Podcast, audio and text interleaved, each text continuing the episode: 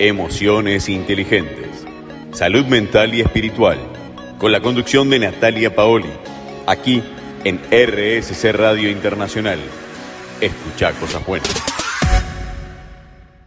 Hola, bienvenido, bienvenida a este espacio radial, al programa de hoy Emociones Inteligentes, donde vamos a hablar de un tema que te puede resultar útil. Vamos a hablar de la presión, de esa necesidad de agradar a los demás, cómo podemos hacer para liberarnos de esa carga, para poder ser más auténticos, para poder rendirnos honor a nosotros mismos. Esa necesidad de ser aceptados, de ser queridos, es algo que muchos vivimos, pero a veces rompemos la línea. A veces la línea es muy finita entre ser amable y ser agradable, porque una cosa es ser amable y otra cosa es querer agradar a todo el mundo y ahí es cuando estás en peligro. ¿Por qué? Porque estás dejando de ser vos, porque perdés tu identidad. Hoy vamos a explorar cómo podemos recuperar nuestra autenticidad y dejar de vivir para satisfacer las expectativas de los demás. Soy Nati Paoli y viví mucho tiempo con esa herida de rechazo abierta, con el miedo a no ser aceptada, a buscar agradar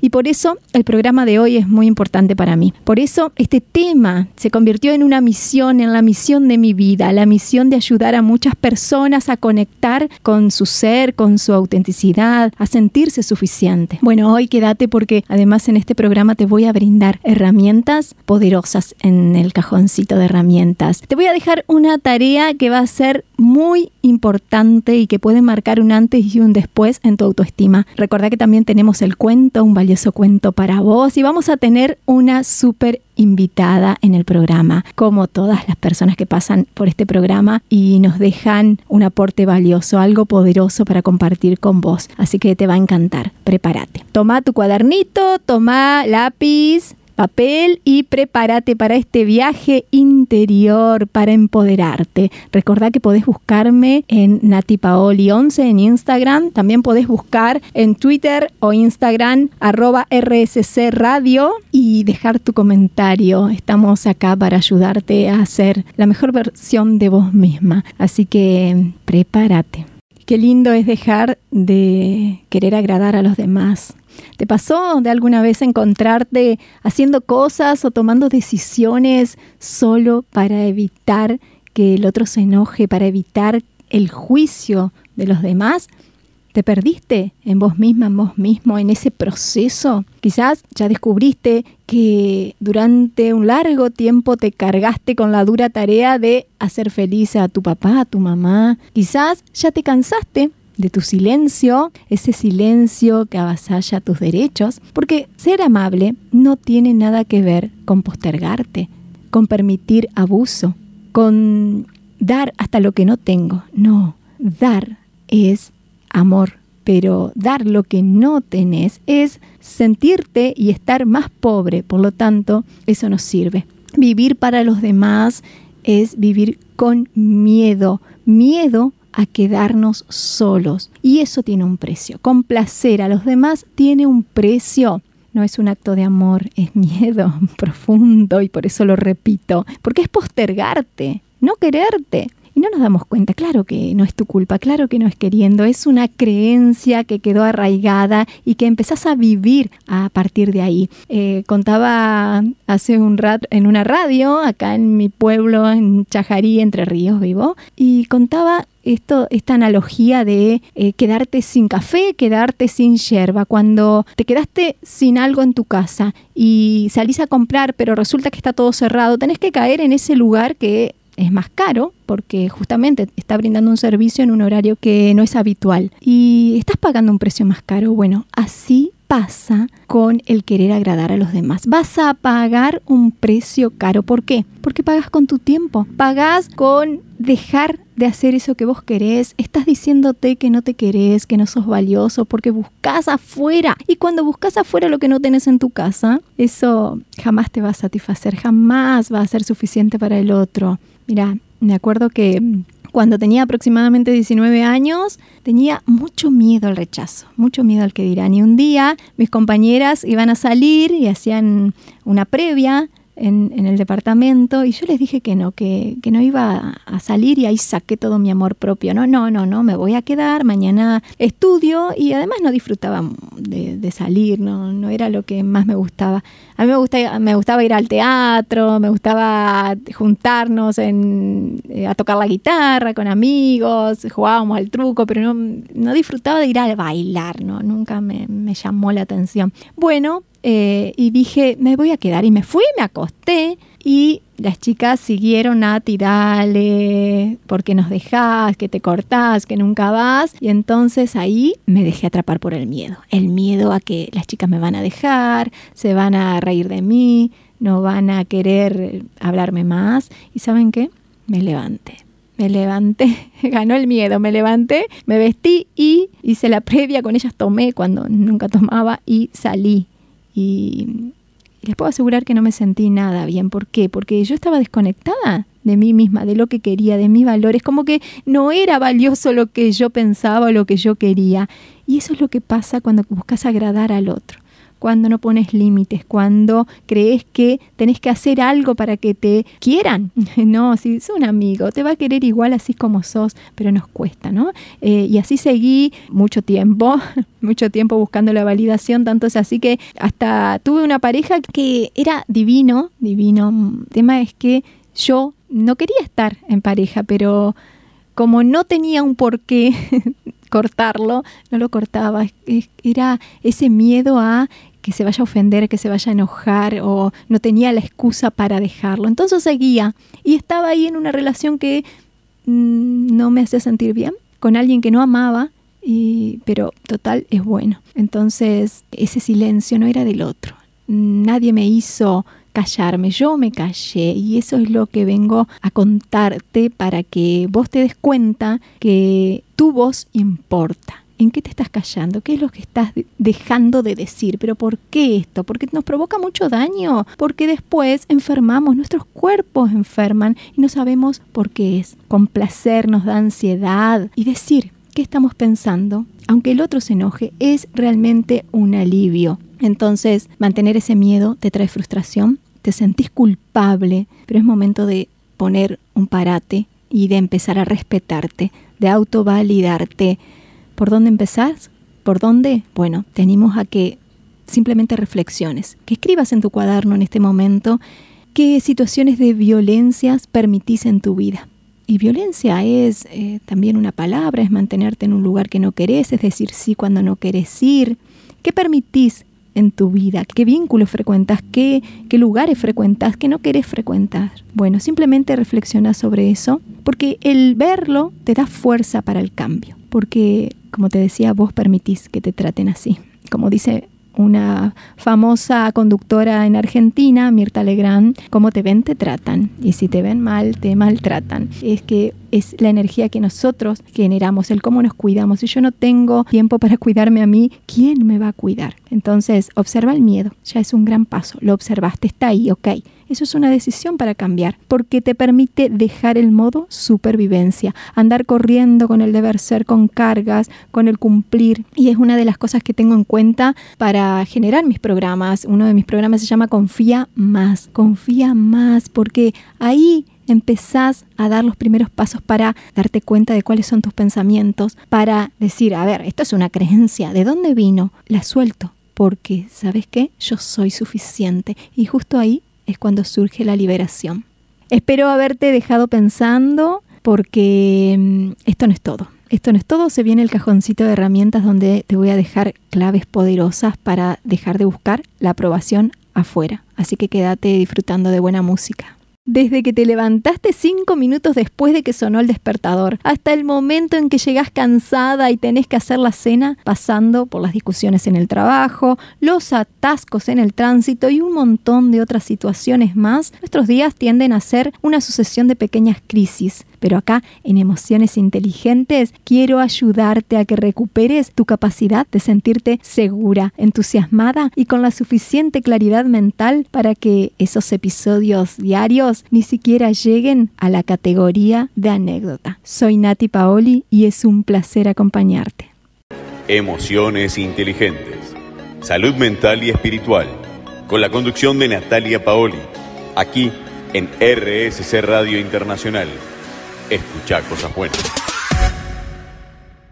Y este es el momento del cajoncito de herramientas. Sí, te voy a dar un paseo rápido por mi curso Confía Más. Si crees que estás ahí con una dificultad para dejar de hacer cosas para sentir la aprobación de los demás, solo tenés que contactarme, Nati Paoli 11, y te voy a estar dando una respuesta, una solución que puede cambiar tu vida. Porque cambiar y dejar de agradar a los demás puede ser un proceso desafiante, pero te juro que es gratificante. Y acá te voy a dejar algunas herramientas. ¿Estás lista? ¿Listo? ¿Tenés para anotar? Bien. Vamos a, a, ver cómo hacemos para transitar este camino de autenticidad, porque dejar de agradar a los demás es ser auténticos con uno mismo. Primer clave es identificar esas creencias limitantes, sí, porque atrás de eso que estás haciendo hay un diálogo interno, algo que estás diciéndote. Por eso es importante indagar, indagar en cuáles son esos pensamientos que me traen malestar y que me hacen sentir así.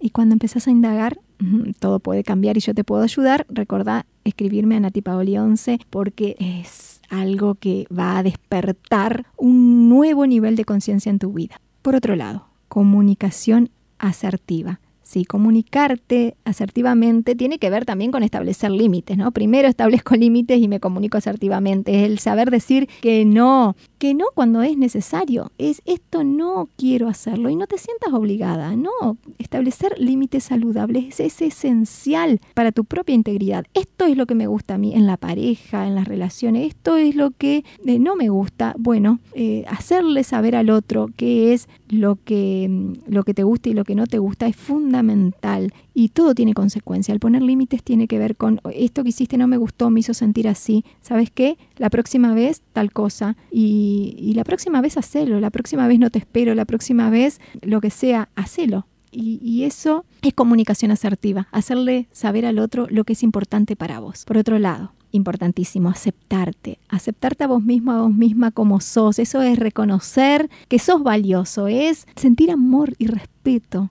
por vos y eso te va a permitir satisfacer tus necesidades, no buscar la validación externa, no hacerlo por lo que digan los demás, sino que es importante para vos. Y esto lo tiene que hacer cada persona, nadie lo puede hacer por vos. Este caminito de crecimiento personal y de desarrollo personal. Tratarte con amor es un músculo, porque lo hemos perdido lamentablemente. Es el momento de empezar a, a transitar ese camino. Y una de las cosas que te va a ayudar, tiene que ver con otro punto, es rodearte de gente que te eleven. A veces permanecemos en lugares, en entornos tóxicos, parejas tóxicas, amigos que no son amigos, pero que nos hacen hacer cosas que no queremos y sin, em, en realidad no nos hacen hacer, como te decía, nosotros le permitimos eso. Bueno, si te das cuenta que tenés ese poder, es momento de cortar con eso. Frecuentar a personas que te eleven, relaciones saludables, esas relaciones que te eleven, no que te estén diciendo que no podés eh, y que te estén haciendo cosas que tienen que ver con los sueños de otros y no con tus sueños. Otro punto fundamental es desarrollar tus pasiones y tus talentos. ¿En qué sos bueno? ¿Qué es lo que te sale muy bien? Bueno, ahí es donde tenés que trabajar. Reconocer lo que te falta, reconocerlo, pero poner foco en tus fortalezas y empezar a practicar, porque la fortaleza es algo que se practica, no es algo que, ah, nací con este talento, listo, ya está, no, se practica y por otro lado, eso te va a permitir ir visualizando un futuro auténtico, un futuro que tenga que ver con lo que querés y dejar de estar pensando en el miedo a que no te acepten y en el miedo a que no vas a ser suficiente para los demás. Porque acá viene la última herramienta que tiene que ver con que todo eso que te hace sentir mal tiene que ver con el no creerte capaz, no creerte suficiente. Todos son mejor menos vos y para que te amen necesitas la aprobación de los demás. ¿Sabes qué? Si sos suficiente. Y la clave acá es que empieces a decirle a tu subconsciente que sos suficiente. Te voy a dejar la tarea de que escribas en tu espejo, en el espejo del baño, en una hoja en la heladera, en lugares en donde vos lo veas, escribas soy suficiente. Y esto es muy poderoso. Soy suficiente y vas a ver los cambios que vas a tener en poco tiempo. Soy lo suficientemente inteligente para cualquier cosa. Fíjate que cuando decís eso, no hay forma de, de que tu mente diga, no, no soy suficiente, pero cuando decís, ay, soy la mejor modelo, bueno, sí, claro, tu mente va a decir, no, pero te falta esto acá, no sos la mejor modelo, sos, sos una estrella pop, no, tu voz, Natalia, es como que no das para que eh, no entrenaste para cantar. Y claro, mi mente va a decir, no, te estás mintiendo. Pero si vos decís, soy suficiente, soy suficiente para todo. Así que empezá a decírtelo, probá. Escribilo, escribilo en el espejo y podés mandarme una fotito a mi Instagram, a natipaoli11, y voy a estar compartiendo con otras personas esto de soy suficiente. Muchas mujeres ya han en sus espejos, soy suficiente, y han dado testimonio de cómo sus vidas cambió, porque cuando sos suficiente, mm, ya está todo dicho. Así que espero que lleves a cabo esta práctica de soy suficiente y que tengas en cuenta todas estas herramientas que te dejé. Si nos estás escuchando el programa ahora, seguramente lo podés, lo vas a hacer en Spotify. Así que no te preocupes si te quedaste con alguna herramienta que querías escribir, anotar. Eh, vas a poder escuchar este capítulo luego porque va a quedar en Spotify. Bueno, que saques partido de esto para mí es realmente un regalo, así que espero que así sea y mm, después de darte este gran abrazo que acá te doy, mm, te invito a que te quedes porque hay muchas sorpresas más acá en Emociones Inteligentes. Y es el momento de la entrevista, este momento tan querido porque hay personas que vienen a dejar un mensaje. Estamos acá en Emociones Inteligentes para hablar de la vida, para hablar del crecimiento personal. Y hoy tengo a una invitada especial, a una persona divina, divertida, hermosa, pura luz. Ella es Mariana Peruso Mara, periodista, locutora, pero está acá en Emociones Inteligentes por su capacidad como actriz por sus talentos, sus dotes actorales. Ella es parte del elenco El Loco y la Camisa, una obra multipremiada que eh, pertenece a un elenco de Wale Waichu. Y en este momento están de gira por todo el país. Así que eh, María Pía eh, es, parte, es parte de esta obra que tiene muchas problemáticas dignas de tocar para aprender. Así que gracias María Pía, María Pía, perdón, Mariana Peruso, por estar acá. María Pía es el personaje que ella representa. Gracias por estar acá en Emociones Inteligentes. Hola, ¿cómo estás? Bueno, primero que nada, muchas gracias a vos por la invitación. bueno, nos conocimos, en realidad nos conociste a través de la obra viéndola y después por la magia de las redes sociales que podemos estar en contacto con personas todo el mundo. Así que gracias por la invitación y espero que, bueno, que mi testimonio sume. Sí, claro que sí, Mariana, claro que sí. Y tu personaje, sobre todo, María Pía, ese personaje que vi en la obra. Nos llamamos parecido, ¿viste? Mariana, María Pía. Sí, bueno, exactamente. Están mimetizadas ahí. Pero me interesa, me interesa mucho porque hay muchos personajes hermosos en esa obra, pero María Pía especialmente tiene que ver con el tema que hablábamos hoy en, el programa, y es el tema de la aprobación, de buscar agradar al otro. Hago cosas para que el otro me acepte. Y María Pía tiene una conducta que me llamó la atención. Y esa conducta tiene que ver, no sé si vos los viviste así o no, pero tiene que ver con dejar inclusive sus propios valores para agradar a otra persona, ¿no? En este caso a su novio. ¿Vos lo viviste así? ¿Cómo, cómo te sentiste con ese personaje de María Pía? Claro, bueno, María Pía es de una clase social humilde, podemos decir, y se hace de novio con, un chico más grande, abogado, de una clase social más adinerada, vive en un barrio como mucho más cheto. Em, y ella, nada, o sea, pertenece a otro mundo, su familia es otro mundo y totalmente para agradar a su novio y para que tratar de que su novio encaje en su familia, ella está todo el tiempo pensando cómo hacer para que esto, Mariano se llama el personaje, para que esto le guste a Mariano y le muestra su casa con, con mucha vergüenza porque sabe que a Mariano no le va a gustar, le da mucha vergüenza que conozca a su hermano porque sabe que su hermano la va a hacer quedar mal y probablemente cuente cosas que ella no quiere que Mariano sepa para mí fue muy difícil encajar, interpretar y, bueno, meterme, digamos, en la piel de María Pía, porque mm, la veía como, como distante. Si bien es verdad que todo el tiempo todos de alguna manera queremos agradar y no queremos que nos rechacen, eh, yo creo que hay límites y María Pía, eh, su vida es como querer encajar y ser lo que el otro quiere que, que sea más que ella. Ella en teoría estudiaba una carrera, era profesional y en la obra pareciera como que deja todo por querer vivir al lado de su novio y tener esa vida aparentemente soñada. Eh, lo viví de esa manera, lo, viví de muchas maneras porque esa es la relación con el novio, después la relación con la familia, con la mamá, el papá y con el hermano es otra, y la relación con ella misma.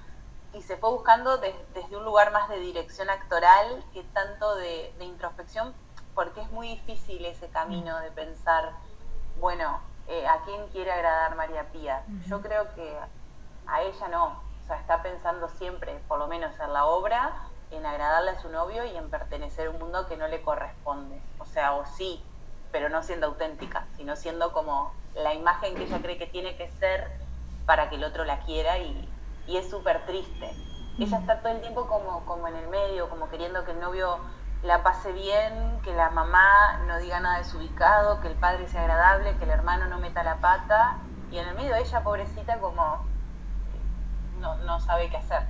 Wow, qué, poderoso lo que dijiste y sobre todo esto que te decía de los valores tiene que ver con que eh, ella quería mucho al hermano, pero a la vez eh, lo anulaba, quería, es por esta vez nada más que te digo que te vayas, que te encierres en la pieza y a la vez se sentía culpable, pero es que... Ah, fue muy fuerte, fue muy fuerte esa escena, te juro que la odié, o sea, bueno, no, estamos spoileando la obra, pero claro, eh, el novio viene por primera vez a comer a la casa y el hermano la va a hacer quedar mal porque no puede evitar hacer lo que siente y ella le pide que se encierre en el cuarto. Solo por esta vez, por favor y demás.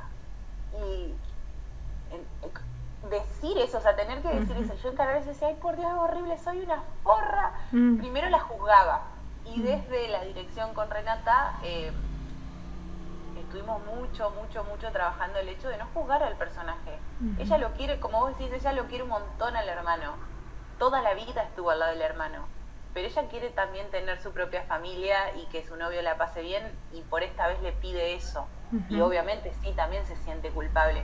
Pero me alegra mucho que vos lo hayas notado de esa manera porque también en esto de querer encajar y, que al otro le guste, me jugaba la Mariana, ¿viste? De, ay no, van a odiar mi personaje, la van a odiar a María Pía. Yo no quiero ser mala. Y después, pero no, o sea, los personajes no son buenos ni malos, son entonces fue, la verdad que fue un trabajo increíble desde el primer ensayo a lo que es ahora 16 funciones después, no, no puedo creer lo que hemos logrado. Wow, wow, maravilloso. Y sí, manifiesta eso. Y yo como coach veía ese miedo atrás de, de eso que manifestaba, ¿no? Y esas emociones, esa emoción, digo, el miedo, específicamente el miedo a a, no encajar, a no ser aceptada. Y sabes que vos no lo vivís como una herida emocional, pero muchas personas sí lo viven como una herida. Y esa herida trae todo lo que vos dijiste. Esto de la falta de seguridad, de no poner límites y sabes qué? De no sentirnos suficientes. Por eso eh, te re felicito por, por tu interpretación porque a muchas personas a muchas mujeres seguros que les estuviste tocando ahí el corazoncito y las dejaste pensando y diciendo, che, pucha, tengo que seguir postergándome, tengo que vivir para el que dirán y para, vale la pena esto, ¿no? Así que em, eh, hiciste un trabajo maravilloso. Em, entonces, eh, esta, esta María Pía no se relaciona en nada con la Mariana. A ver, no sé si en nada, o sea, hay puntos en común porque todas las personas somos inseguras, pero sí, yo, yo me veo muy, muy diferente en el sentido de, que María Pía siento que, hace cualquier cosa porque debe encajar y no es auténtica. Claro. Eh, ni a lo que le pasa, ni a lo que siente, ni a lo que quiere de su vida. Y bueno, creería que yo un poco sí. qué lindo, porque eso habla de que tenés amor propio, porque ser auténtico es tener amor propio, es eh, autovalidarte, respetarte. Y sabes qué, si eh, tu novio tiene otro nivel socioeconómico y no te acepta, y problema de tu novio, se la pierde, ¿no? Y entonces autovalidarte esto es, esta es mi familia, este es mi hermano, y esta es mi mamá, mi papá, no sé, es mi hogar. Claro. Pasa que está mucho ese miedo, no hablando desde María Pía, de el miedo a que salga todo mal y que la dejen. Y, ese miedo que tiene ella a quedarse sola. Eh, ¿no? Como que siente que, que, si no es este, como que pareciera que es Mariano o listo, voy a quedar sola toda la vida y nadie me va a querer. Em, y por eso pedirle al hermano que se encierre, la posibilidad de pelearse con la familia. Y yo sé que esto pasa, eh, a mí no particularmente, pero, pero sí conozco gente así y en la familia se viven situaciones así. Entonces lo tomé con mucha responsabilidad el personaje. Es que totalmente estás, como te decía, tocando una herida emocional y, y andás a ver qué pensaba Nelson Valente cuando escribió esta obra y, y, dijo, esta chica, María Pía, va a tener este dolor y... Eh, uno se puede imaginar, ¿no? No es que, el, que la persona que escribe le, crea la historia anterior, ¿no? Pero yo pensaba, ¿no? ¿Qué habrá pensado este hombre? Y yo me imagino a María Pía ahí postergada porque el hermano necesitaba tanta atención que a ella no se la dieron de chica y, entonces nunca es suficiente, nunca... Eh, nunca voy a agradar, me van a abandonar, porque con la mente de niña interpretamos como podemos. No quiere decir que tus papás te querían abandonar. Claro, qué, hermoso el análisis que haces, la verdad, eh, súper profundo y me encanta. Y eso es lo maravilloso de la obra, que cada uno lo, analiza de manera distinta y los deja pensando. Y con Renata, con la directora, también trabajábamos eso de cuando ella le pide a la mamá que le diga al hermano que se encierre en el cuarto, la mamá le dice no. Y ella le dice, ¿por qué no? Solamente te estoy pidiendo que se quede en el cuarto. Entonces ella me decía, ¿por qué no? Si vos siempre lo cuidaste, vos siempre estuviste con él, siempre fuiste lo que Beto necesitó. Y esta es como la primera vez que pareciera que se revela. Y sí, por un lado quiere encajar en el mundo de Mariano, pero por otro lado un poco está pensando en ella, en esta familia que quiere, que quiere formar y que proyecta. Em, y al final Beto dice que soy su ángel. O sea, eh, eh, claro, totalmente, siempre fue como la persona que quiso estar... Eh, siempre se dejó de lado a ella. entonces, nada, sí, la verdad que es súper maravilloso el personaje por todos los matices que tiene y, bueno, muy, muy conflictivo, muy conflictivo con, ella y con los demás, pero como en lo personal eh, fue un desafío increíble hacerlo. Sí, sí, veo que, que, varias escenas fueron desafiantes y sí, es una temática que a mí me gustó mucho, las muchas temáticas toca, es para hacer un taller posterior a la obra. sí. Y además toca algo que, un tema en particular, que es el tema de la comparación. Eh, y hace un rato tuve una sesión en mi consultorio online y, hablábamos, y, me sorprendió que es la tercera persona que me consulta por ese miedo a sentirse menos con otras personas, que viene de compararse en las redes sociales. Totalmente. Eh, sí. Eh, esto no sé si querés que te hable desde Mariana o desde María Pía. Como vos lo sientas. María Pía compara lo que podemos ver visible ahí, compara, bueno, que el novio tiene camioneta y creo que su familia no tiene ni auto. Eh, la casa de Mariano, que es impecable, grande, divina, huele bien y esta tiene todas las paredes rotas y eso le da mucha vergüenza y ella quiere tener una casa como la de Mariano, no como la de su familia. La comida que comen, eh, que en lo de Mariano piden libre y ellos nacen milanesa casera y le parece que es grasa. Em, todo el tiempo se está comparando y le parece que esa vida que lleva él es mejor. Eh, y hoy en el mundo actual eh, se llama FOMO, creo que es como la fobia a estarse perdiendo de algo y tiene que ver con, con lo que nos deprime agarrar el celular, scrollear y ver, uy, uno está en la playa, otro está saliendo, otro, porque todo el tiempo todo el mundo está haciendo cosas y pareciera como que es súper divertido, mucho mejor la vida del otro. Y, y triunfa y tiene un trabajo increíble. Y yo hice ese trabajo. Y eso sí me pasa. Eso creo que nos pasa a todos, eh, de compararnos, lamentablemente. Y escuché, no me acuerdo quién, pero que dijo, el tema es con, como con quién nos comparamos, porque la comparación es inevitable y, de la manera.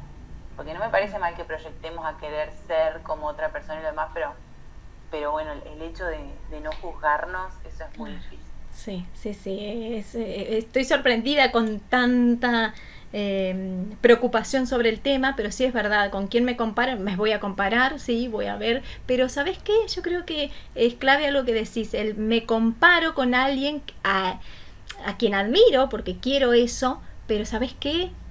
La diferencia está en estar en el camino, en dar los pasitos hacia eso, no quedarme haciendo scroll y pero sabes qué, eh, me quedo en la misma, no hago nada para para no sé, tener un mejor cuerpo, ponerle, ¿no? He, he tenido que dejar de seguir a cierta gente porque me molestaba que estén todo el tiempo tan activos o verlo, viste, tan felices, tan radiantes, haciendo 10.000 cosas. Mm. Yo decía, no duerme esta gente, no descansa, ¿qué les pasa, por Dios? Claro. Eh, yo sé que, o sea, las redes mienten muchas veces, porque capaz que, viste, no hay nada que me parezca más horrible que una persona que en vez de que se va arriba de la montaña esté todo el tiempo filmando, todo el tiempo, ¿verdad? en vez de disfrutar y conectar, ¿no? Entonces voy a decir, bueno, capaz muestra todo eso todo el tiempo y no está en realidad conectada con lo que le está pasando que es un desafío, ¿no? También conectarnos con nosotros y desconectarnos un poco de la virtualidad que no es real.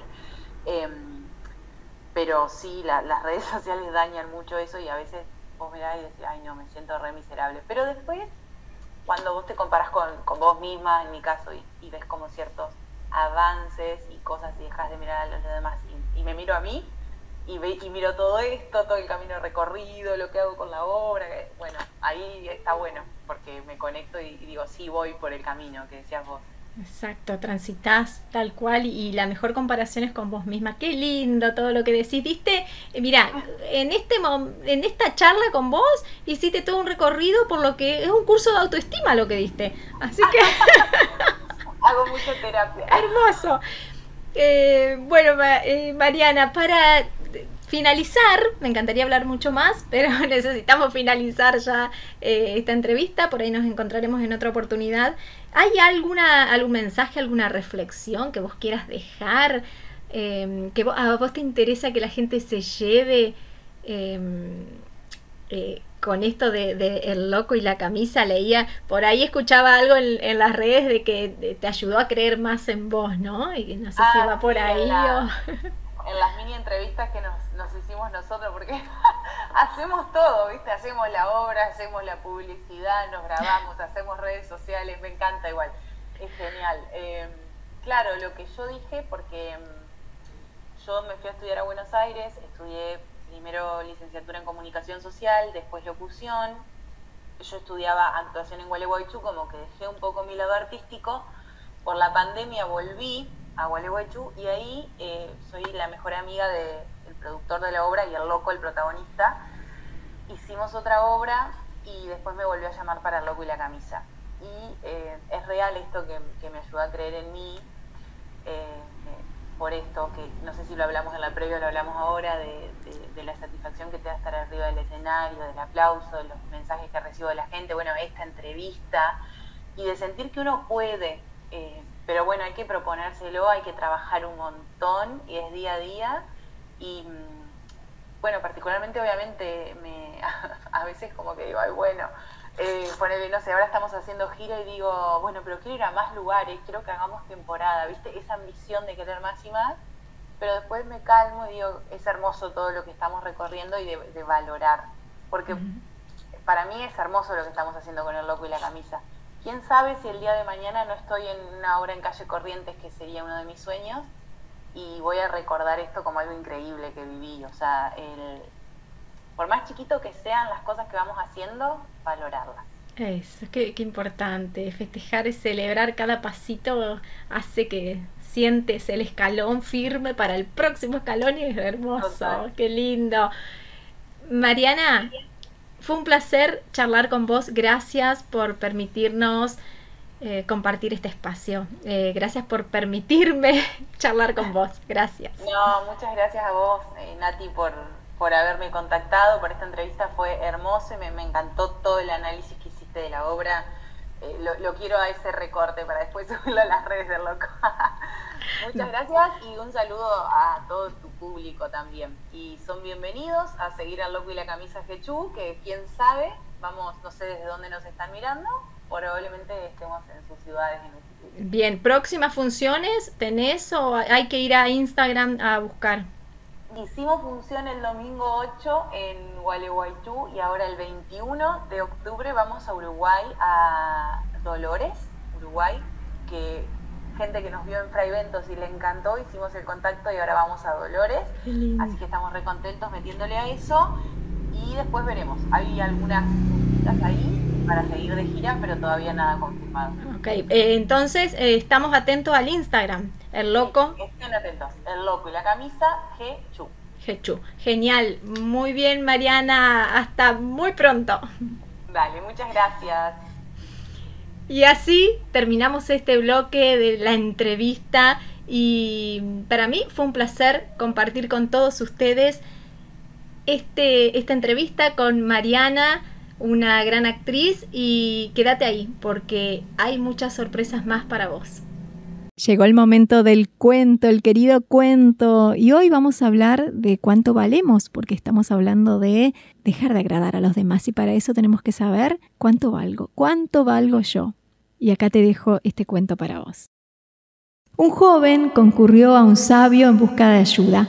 Vengo maestro porque me siento tan poca cosa, tan poca cosa que no tengo fuerzas para hacer nada. Me dicen que no sirvo, que no hago nada bien, que soy torpe. ¿Cómo puedo hacer para mejorar esto, maestro? ¿Qué puedo hacer para que me valoren más?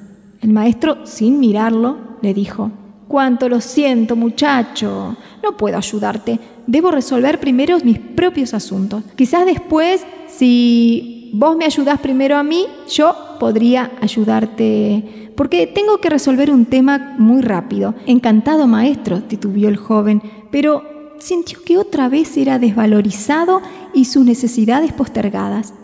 Muy bien, asintió el maestro. Se quitó un anillo que llevaba en el dedo pequeño de la mano izquierda y dándoselo al muchacho agregó, toma el caballo que está ahí afuera y cabalga hasta el mercado. Tengo que vender este anillo para pagar una deuda. Es necesario que obtengas por él la mayor suma posible, pero no aceptes menos de una moneda de oro. Anda y regresa con esa moneda lo más rápido que puedas. El joven tomó el anillo y partió. Apenas llegó al mercado a ofrecer el anillo a los mercaderes, todos lo miraban con algún interés, hasta que el joven decía lo que pretendía por ese anillo. Cuando el joven mencionaba la moneda de oro, algunos reían, otros le daban vuelta la cara y solo un viejito fue tan amable como para tomarse la molestia de explicarle que una moneda de oro era muy valiosa para entregarla a cambio de un anillo. En afán de ayudar, alguien le ofreció una moneda de plata y un cacharro de cobre pero el joven tenía instrucciones de no aceptar menos de la moneda de oro, así que rechazó la oferta. Después de ofrecer su joya a toda persona que se cruzaba en el mercado, más de 100 personas, y abatido por el fracaso, montó su caballo y regresó. ¿Cuánto hubiese deseado el joven tener él mismo esa moneda de oro? Podría habérsela entregado al maestro para liberarlo de su preocupación y recibir entonces su consejo y su ayuda. Maestro, dijo, lo siento, no es posible conseguir lo que me pediste. Quizás podría conseguir dos o tres monedas de plata, pero no creo que yo pueda engañar a nadie respecto al verdadero valor del anillo. Qué importante lo que dijiste, joven amigo, contestó sonriente el maestro. Debemos saber primero el valor del anillo. Volvé a montar y anda a la casa del joyero. ¿Quién mejor que él para saberlo? Decile que querías vender el anillo y preguntale cuánto das por él. Pero no importa lo que ofrezca, no lo vendas. Volvé acá con mi anillo. El joven volvió a cabalgar, el joyero examinó el anillo a la luz del candil y lo miró con lupa. Lo pesó y luego dijo, Decile al maestro muchacho que si lo quiere vender ya, no puedo darle más que 58 monedas de oro por su anillo. ¿58 monedas? exclamó el joven. Sí, repitió el joyero. Yo sé que con el tiempo podría obtener mm, cerca de 70 monedas, pero no sé, si la venta es urgente.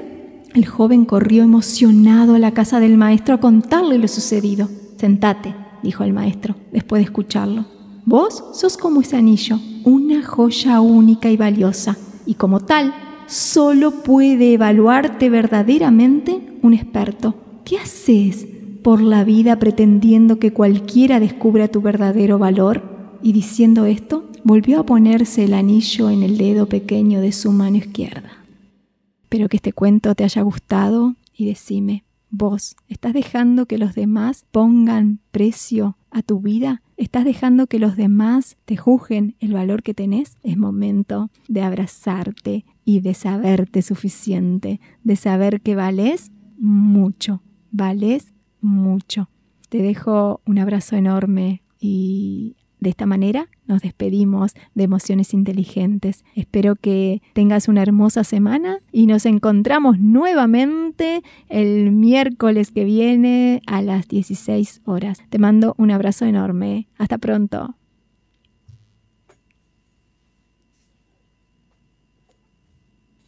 Emociones inteligentes.